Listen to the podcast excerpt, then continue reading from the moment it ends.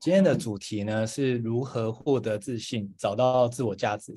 那这个是很多人会问的问题啊，就是嗯、呃，到底要怎么获得自信？那我想自信这件事情算是蛮重要的，因为如果我们没有自信的话，是不是好像很多的事情我们都很难做得好？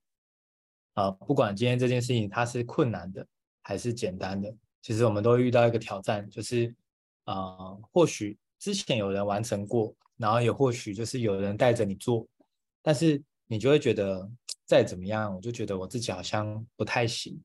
所以其实很多事情，我们如果真的其实做得到与做不到，最大关键是你一开始你怎么看待自己，然后你怎么样。觉得觉得自己是不是能够完成这件事情？通常你觉得自己可以，其实最后的结果就是你真的可以完成。反过来说，如果你一直觉得自我怀疑啊，你觉得自己糟透了，甚至你开始自我批判，那你可能就很难把事情做好。所以这个主题，我想今天对大家来说，我觉得这是一个超重要的主题哦，也非常的鼓励大家，就是当你有一些呃这个自信不足的时候，或是价值感低落的时候呢，你都可以听啊、今天这个音频，甚至如果你身边有朋友，他可能自信心真的非常的低落，他非常低潮的时候呢，其实你也可以给他，就是今天这样的一个音频，让他可以有一些策略性的，慢慢逐渐找到自己的自信以及价值。所以，我们先来看哦，一个人为什么会没有自信？很多时候，自信心这件事情，什么叫自信？我们先来讨论这个好了。自信就是你自己信任自己的程度，这就是自信。那很多时候，为什么我们不信任自己呢？这个信任这件事情难道这么难吗？其实很多时候是因为我们常常觉得自信的来源是来自于别人。很多人会说，这一个人要获得自信，就是很多人的掌声啊，或者是很多人鼓励你啊，或者是很多人称赞你，所以。当我们受到很多的称赞、很多的鼓励的时候，我们就会觉得自己好像特别的有自信。那当我们如果自信的来源只能靠别人给我们，其实就会遇到一个很麻烦的事情。那如果别人不给了呢？如果别人不愿意给你称赞，甚至别人给你有更多的负面评价，甚至别人在怀疑你的时候，你的自我价值就会低落。你就会开始觉得自己不行，所以所谓的自信是自己信任自己的程度，不是他人信任自己的程度哦。所以我们在讲，很多时候你会没有自信，是因为你的定义搞错了。最多人会犯的是这个错，就是你的父母啊，或者你的长辈，或者你的另外一半，他只要说你好，你就觉得很开心；说你不好，你就非常沮丧。那久而久之呢，其实你就不会获得自由。你试想哦，一个人为什么没有自由？就是因为他总是要等待别人给予回应，甚至给予期盼，或者是给予评价，来决定你要不要继续往前做。但问题来了，其实没有人比你还要了解自己，也没有人比你还要知道你自己要做什么。而那些人轻易的给你评价，其实他并不太知道你这条路，你为什么开始这件事情，或者是你的这个愿景是什么。所以各位，如果你会因为别人给你的评价来决定你的未来的话，其实它是非常的危险的。所以鼓励大家，我们来看自信的来源，如果不是来自于他人，那应该怎么来呢？其实是得要来自于自己。那但是自己本身其实有时候是载浮载沉嘛，可能今天心情好就有自信，明天心情不好又没自信了。或者是很多人会可能有一些的经验不是那么的好，或是今天可能不小心做错了，或是犯错了，那么我们就会开始觉得哇，自己好像不太行了。所以我们就来看哦，我们讨论多这么多的自信，我们第一个先要厘清的是，其实自信本身不应该来自于他人，否则你如果是这个来源的话，你就会被人家情绪勒索，你就很容易被绑架。你永远不会有自由，因为你总是在等待别人给你的评价，甚至等待别人允诺你，你才能去做。那么没有自由的事情，其实你很难快乐的，更不要提幸福了。所以，我们得把自信的来源全部放回自己身上，而自己身上的部分又怎么样能够获得呢？首先要跟大家讲，有两个很重要的来源。第一个来自于你的过去，各位，不管你过去做了什么的事情，你是不是有机会能够从你过去的经验、过去的学历、过去的呃所谓的这个领域当中，你是不是会觉得自己在这一块好像特别的上手，或者是你的经验累积的比一般人特别的多？所以呢，第一个很重要的来源就是你的过去。所有做过的事情，你都要试着去找证据，来去支持你自己信任自己的程度。所以，不管大家以前是做什么的，你一定总能够找到其实很多的证据去证明你的人格特质，或是证明其实你总是会想要更好的，甚至你是一个非常善良的人。这个追溯是可以到你有记忆以来，其实都可以哦，哪怕。大家有没有小时候的时候啊、呃，这个在国小也好啊，或者说幼稚园也好，那你有没有曾经真的哦，就是啊、看到老奶奶过马路，你曾经真的是想说可以帮帮她，或是你有没有曾经很有礼貌的，其实每一个老师、每一个这个家长，你都跟他打招呼，或是你曾经有没有这个可能是篮球赛或或者是科展哈，不管什么样的事情，你很认真的去做，然后并且呢。不管成绩如何，你都觉得很开心，因为你已经全力以赴。所以这个就是从过去去找证据的概念。所以这个是怎么发现的呢？哦，是前几天我刚好跟一个朋友碰面，哦，他在这个过程中，我就询问了他一些过去的背景。他非常有自信告诉我他做的每一件事情，然后他的经验。哇，我觉得这件事情真的很棒，我听了也是津津有味。怎么有办法懂这么多的东西，真的很厉害。但是聊到后面呢，其实他跟我说，他其实蛮常怀疑自己的，他蛮常没有自信的。所以啊，我就提了证据给他，我跟他说，你知道吗？如果你没有自信的话，你刚刚的自我介绍不会是这么充满的能量，不会是眼神这么坚定的。所以呢，我跟他说了。其实他之所以会觉得没有自信，是他把来源搞错了。他以为要等别人的夸奖才能够有自信。所以我说，你看哦，就像刚刚在自我介绍的过程中，你讲的那个过程，其实也没有人这个在旁边 push 你，可是你就可以自己侃侃而谈去说出来。所以坦白说，这就是你为过去找到证据去支持你自自己信任自己的这个程度。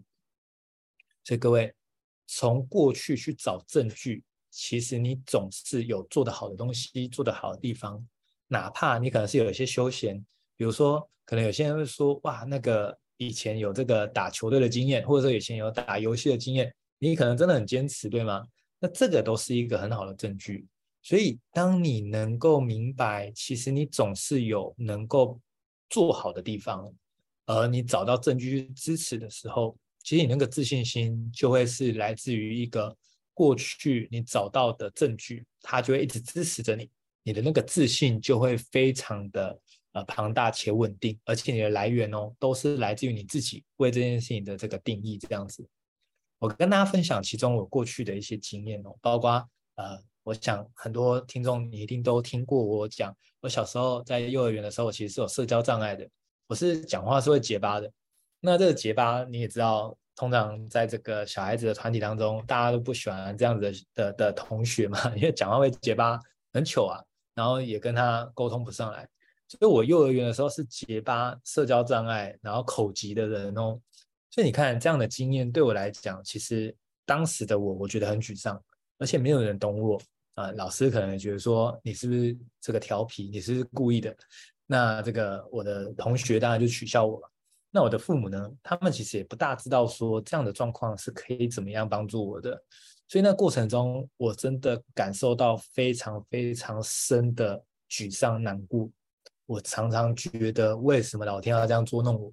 那时候我才幼儿园哦，我就觉得我我我为什么这么衰？为什么是我？可是各位你知道吗？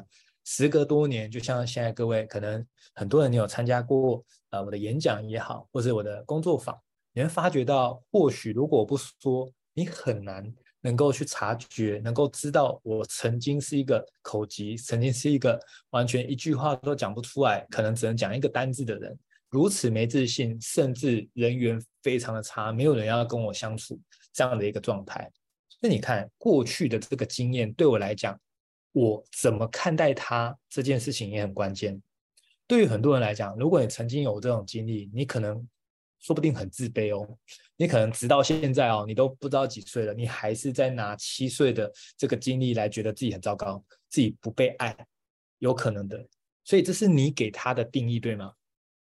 但是我针对同一个事件哦，可是我给自己的定义是，我觉得我很棒，因为我突破了，而且我甚至可以出来演讲，还有我还可以鼓励到跟我一样有口疾的人，能够获得更好的一个。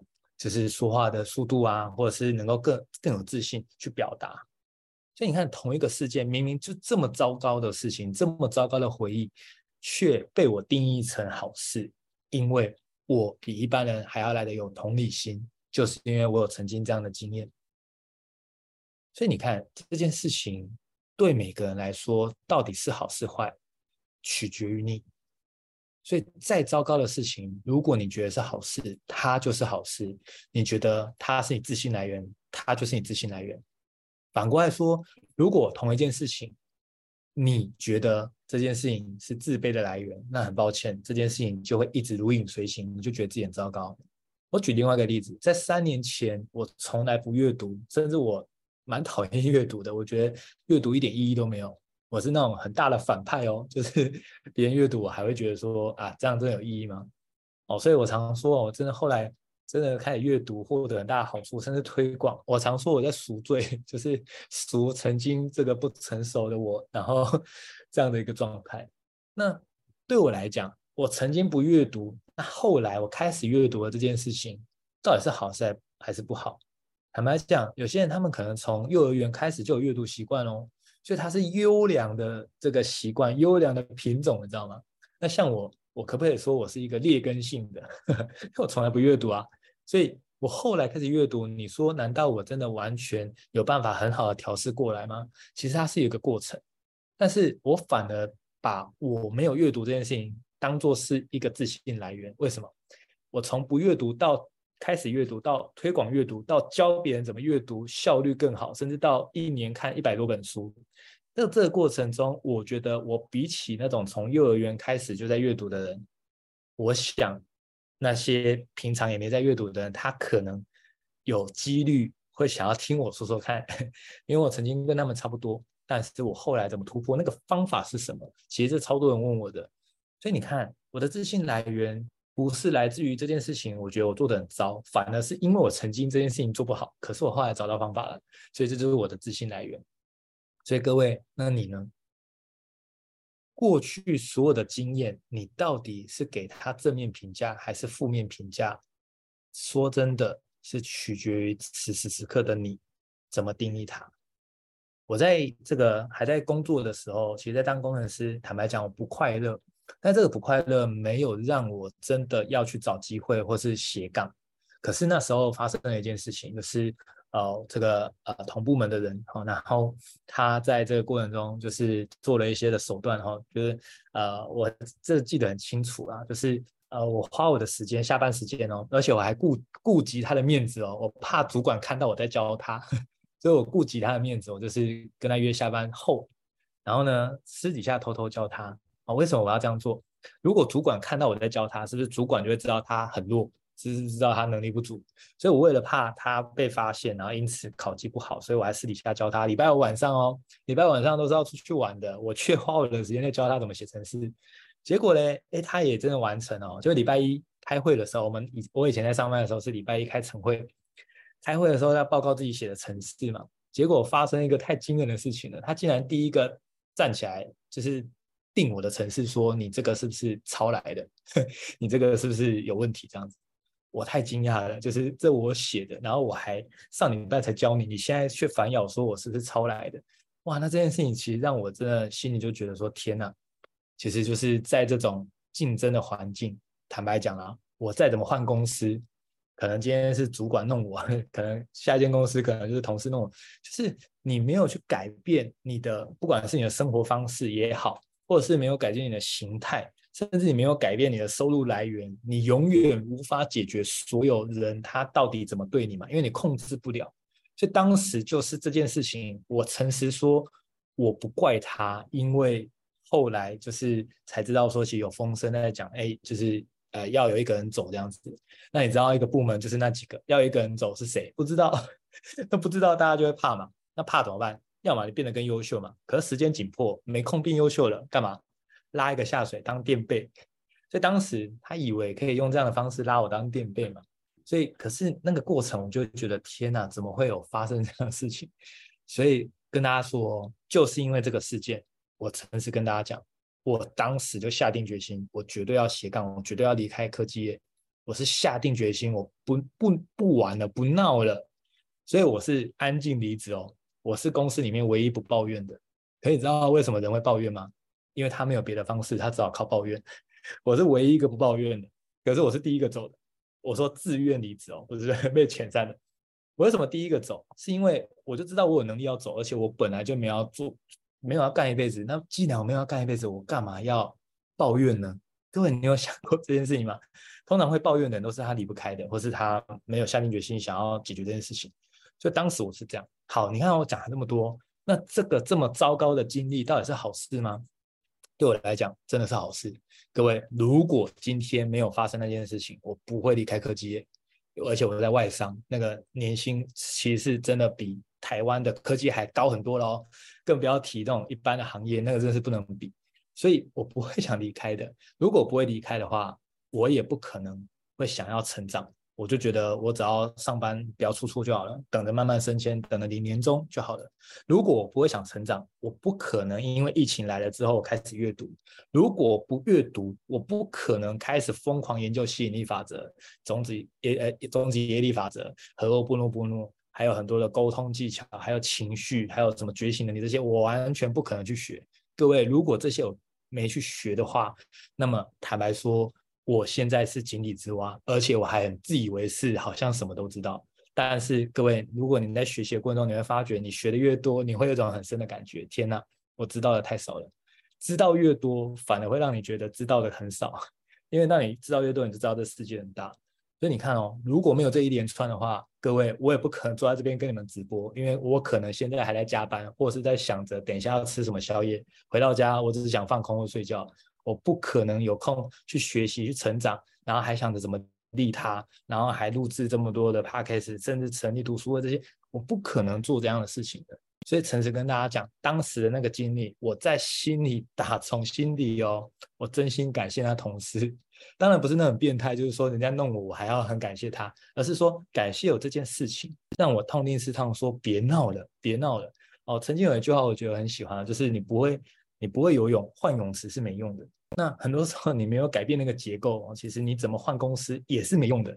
所以当时我就是太知道这件事情了，所以开始学习，开始斜杠，开始直到现在。很多时候，一个习惯培养起来之后，而且你有使命感，你也很喜欢做这件事情的时候，坦白讲哦，你是停不下来的。所以有些人会说：“哇，哲维你这样好辛苦哦，你要一直办读书会，哇，你好辛苦哦，假日还要举办工作坊，哇，好辛苦哦什么的。”各位，你知道什么叫辛苦吗？辛苦就是你不愿不愿意。但又被逼着要去做，那才叫辛苦。可是你有发现吗？其实我们在做这么多的事情，坦白讲哦，我如果随时我所有全部停摆，我所有要关掉是可以的，我是完全有主控权。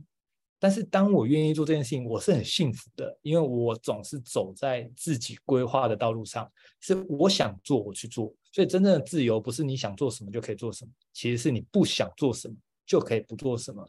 所以各位，你知道吗？最幸福的事情就是你很喜欢这件事情，你也擅长，还有哦，这件事情还可以帮到很多人，甚至可以凝聚一群非常棒的朋友。因为你知道，你此生如何健康，其中一个关键是你能不能从今天开始，你下定决心。只跟高能量的人交朋友，你只跟高能量的相处，不是不是高学历哦，也不是赚很多钱哦，是高能量哦。就是什么叫高能量？就是他们愿意祝福你，愿意利他，愿意无条件帮助你。这些人，如果你从现在开始，你愿意此生好好筛选，好好的跟这些高能量的相处到一辈子的话，坦白讲，你的这个健康绝对是非常稳定的，因为很多时候我们会有疾病，也都是因为你的情绪出了问题，你的能量出了问题，对吗？所以各位，你为过去你的经验试着去找到正面的意义，找到正面的价值，这件事情太重要了。你无法改变过去发生什么事，可是你可以针对过去发生的每件事情做一个正面的一个评价。所以对我来讲，我就是这样看待。所以你看哦，我的自信的来源，其中一个就是我怎么正面评价看待这过去的每一件事情。好，那第二个来源是什么呢？第二个来源叫做你的未来。什么叫你的未来呢？指的是你未来想要做什么，这个就足以让你很伟大。什么意思呢？我在三年前开始举办读书会，开始举办说书，甚至后来所谓的工作坊。我这个过程中，坦白讲。我也不是因为我很有经验，所以我才做这件事情。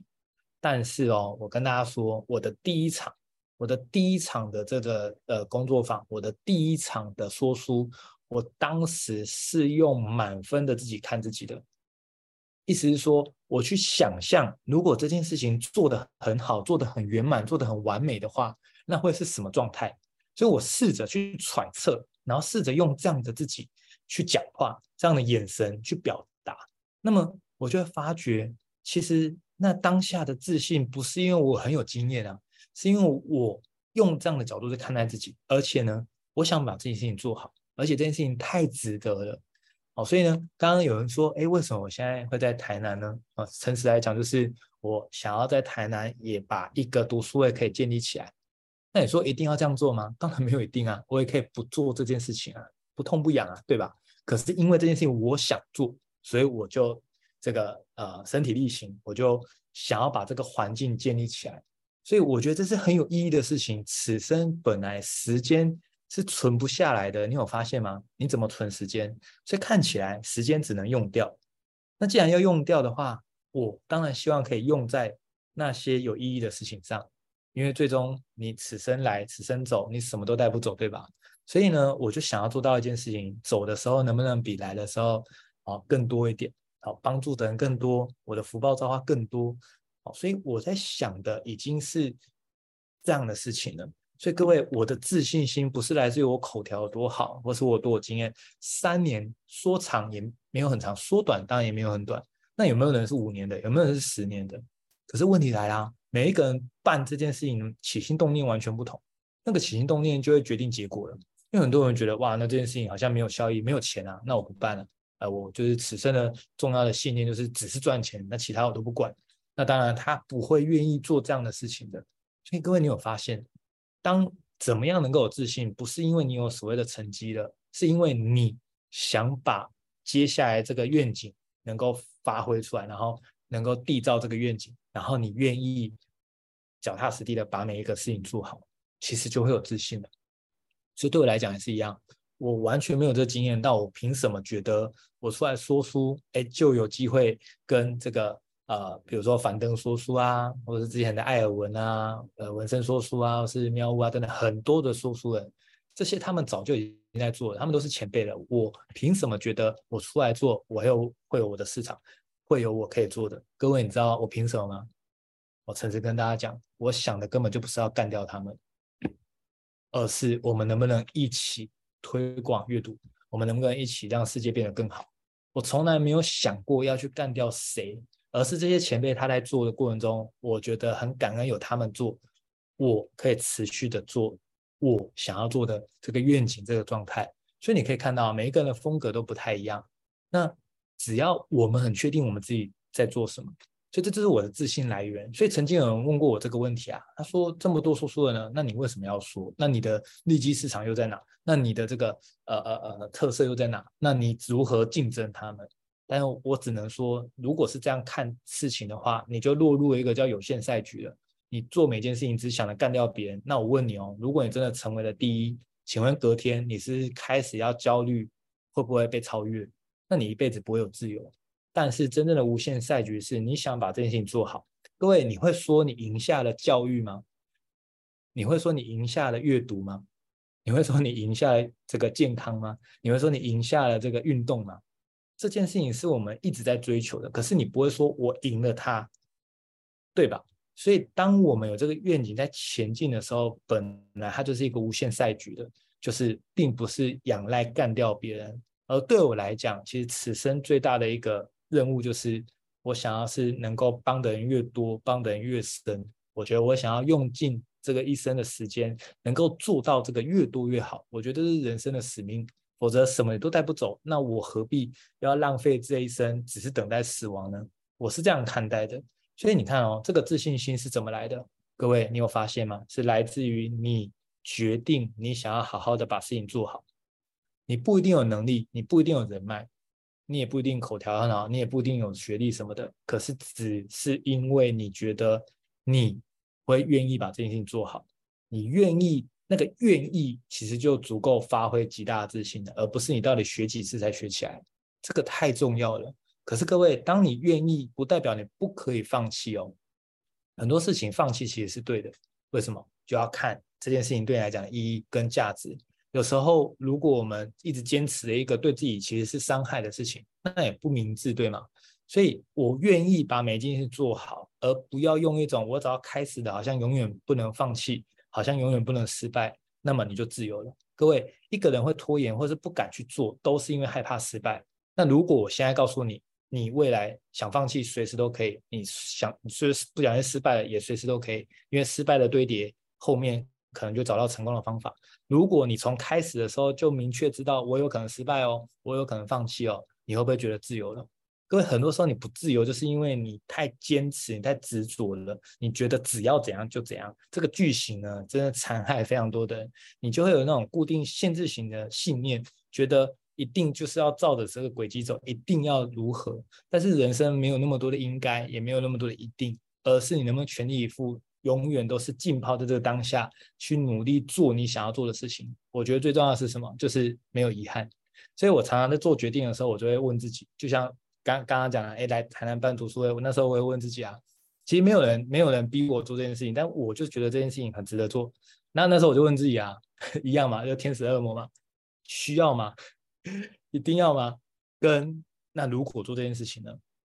那你知道，如果我用以终为始。反过来看，我就会觉得，如果当时我明明就有这个念头，知道说如果做这件事情肯定是很棒的，但是我却没做，那为什么没做？因为懒惰啊，因为怕麻烦啊。各位，你有发觉人生很多时候就是就是，要么第一个就是怕麻烦，对吧？那要么一个就是什么？就是你觉得说啊，好像没必要，然后或者是啊，就是有很多点担心，或是怕失败啊，比如说那跑了，但结果嘞，如果说哎两个月后整个又解散了。那我跑这两个月不是浪费时间吗？可是各位，如果你有办法接纳所有的可能，就是有可能解散，也可能失败，就是大家可以来，也可以不来，大家退出也 OK，就是所有你都愿意接纳的话，各位你就自由了。反过来说，一个人不自由，是因为你无法接纳别人有任何的可能，你也无法接纳自己有任何的可能，所以你觉得就一定要汲汲营营的每一步都走对。所以当你犯了一次错，你就会就是。整个暴走，你整个就会觉得自己很糟糕。那是因为你不允许有所有的状态。可是自由的关键其实不是都不犯错，真正能够让一个人自由，最关键的是你能不能允许所有的状态发生，而且不进入被害者情绪，不不进入被害者心态。当一个不顺利的事情发生的时候，你要想，诶，或许宇宙在用别的方式在帮助我。就像各位。我刚刚讲的这个上班的这个例子哦，我曾经遇到这件事情啊，对啊，那当时当下我当然不知道这宇宙到底干嘛，这是什么意思？可是呢，坦白讲，所有发生的事情都必有其原因，而这个原因呢，必定有利于你。各位，这句话太关键了，所有的事情发生必有其原因，而这个原因必定有利于你，你必须要放在心中。如果你说 这位我真的看不出来这个好处在哪？只是还没走到最后而已。你未来的某一刻，你会突然理解我讲的这句话，你会突然理解哦，原来为什么当时有这件事情，为什么当时会有这样纪律？因为后面给你带来更大的礼物。以上就是今天跟大家的一个分享。那希望今天这个能够帮助大家用两个方式啊，获得自信，去定义自信的来源，然后呢，能够找到自我价值。其实我鼓励大家勇敢的去尝试，如果一切都会就是不会失败的话，你会如何过你此生？你会如何不留遗憾？我想这个是我们每一个人的人生课题。那也希望透过今天这个主题呢，可以带给大家这个满满的动力跟满满的自信。当你自信心低落的时候，请你记得回来听这一集，然后好好的告诉自己，重新从你的过去跟你的未来去找到自信的来源。然后告诉自己，所以呢，也要跟大家讲，宇宙不会制造垃圾的，所以你会这个在这人世间，你一定有你的人生使命，你一定有你的天赋，只是你还不知道而已。持续前进，持续找寻，抱有信心，因为未来的每一刻，你会突然某一个时间发现，其实过去的你发生的每一件事情都是好事。那最后就是愿世界因有我们而变得更好。以上是今天的分享，感谢大家，大家晚安，大家拜拜。